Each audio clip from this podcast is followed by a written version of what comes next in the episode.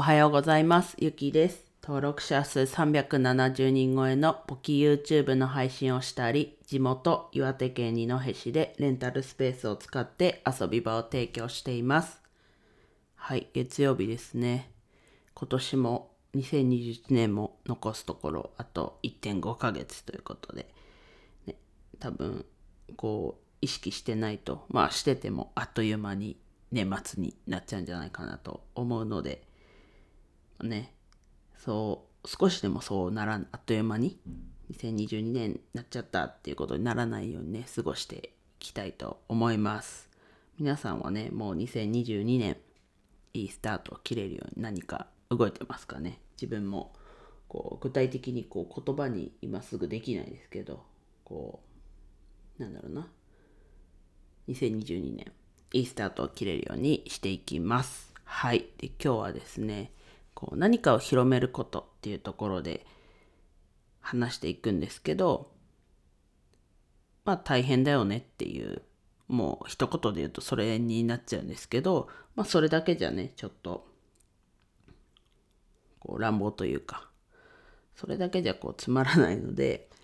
まあもうちょっと話していきます。で今自分はフォトガラスアートをまずは二戸に広めようとしているっていうところ。でこうやってくうちになんだろうな。まあ規模感は多少違えどお金の教育も似たようなところなのかなと思っていて今日それを話そうと思いました。でお金の教育もねこうみんなが知っていておいた方がいいことなのでこうやっぱり格差がないように無料で学べたりこう安価な、ね、安い価格で学べたりっていうところを大河内さんは目指していて自分も共感してこう大河内さんのオンラインサロンまあ、ねじ戦略室に入ってるわけなんですけどまあなんだろうなフォトガラスアートも協会としてはもう2013年とかからやってるわけなんですけどもこうなんだろうなまだまだこう目指すは世界のこうアート的なところも含め世界を進出を目指してるっていうところなんですけどそのまずはこう今までなかったことというかお金の教育もそうですね。今までこう学校で学んでこなかったことを学んだ方がいいっていうこう必要性は感じる人が増えてきて。でもこうやっぱり必要な人にまでまだね届いてないっていうところとフォトガラスアートもこうなんだろうな SDGs が最近こうね言われてる中でそういう体験。子供たちはね結構こう学校とかで触れる言葉としてもね触れる機会あるし、まあ、会社としてもねなんだろう必要とされている部分ではありますけどじゃ実際こう何したらいいのかわからないというかこうわかんない人たちもやっぱいるのかなとどっちかというと大人の方が。でそうなった時にこう気軽に手軽にできることなのかなとフォトガラスアートっていうのは。まあリサイクルのガラスビーズ。で多分過去に言ったことあったかな。多分1回ぐらいは言ったことあるかもしれないですけどそのビーズってこう触ってもこう丸く加工されてるんで痛くもないんですね。だから安全っていうとこもあったり、まあ、火も水も使わないよっていうところもこうアピールというかそういうこともあってうん。でまあ最初も言いましたけどフォトガラスアートなので作品としても、うん、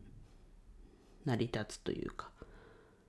こう唯一無二のこう絵画と同じような感じでできるものなのでこう可能性としては単に SDGs をこう体験できるっていうものもあるし、まあ、それがでもこう作品として残る。でそしてそれアートとしてもっていうこういいこと言ったらまあ散歩よし、まあ、ここも前ちょっと言いましたけど、まあ、環境にもいいし学べるしこちらとしてもこう収入というかにもなるしっていうところでうん。いいこと尽くしな活動ではあります。ただね、こう、なんだろうな。こう対面で、基本的にはね、まずは対面でやるところが今のフェーズなので、まあ、コロナがっていう心配するとこもまだあるとは思います。で、会社としてね、こう SDGs をこうアピールというか、こういう活動してます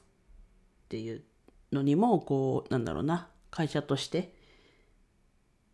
こうイベントはどうしてもね起こん？起こせない？できないけど企画できないけど社内でこういう活動してますとかっていうのにもなるのですごいちょっと今日いいいいいいことというかいい面ばかりになってますけどうん。そこが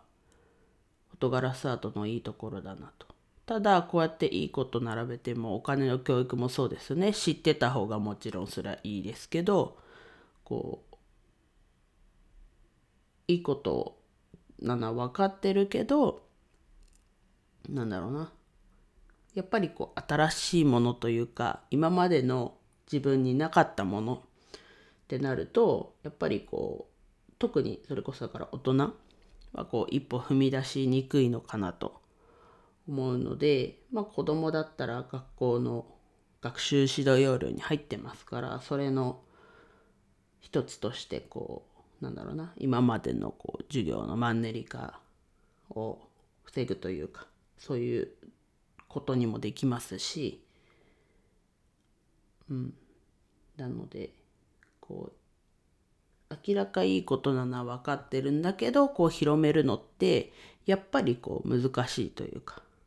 新しいことであればあるほど難しいのでなのでまあ子供からそれこそお金の教育もね親子で攻めるというか親子両方にアプローチしていくっていうところなのでうん。まあ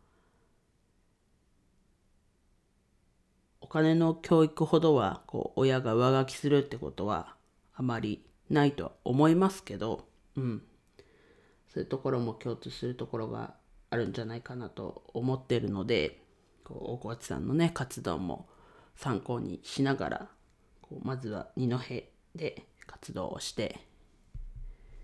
定期的にね最低月1回はイベントというかをするっていうところを目指してるのでまあもちろんね毎週ぐらいなところもありかと思うんですけどまあまずはイベント自分が開催する。あとは二戸でね講師の方をこう見つけるじゃないですけど講師になってくれる仲間も探してっていう感じですね。はい。広めることってやっぱこう難しいというかそんな話でした。はい。では以上です。今日も一日楽しく過ごしましょう。ゆきでした。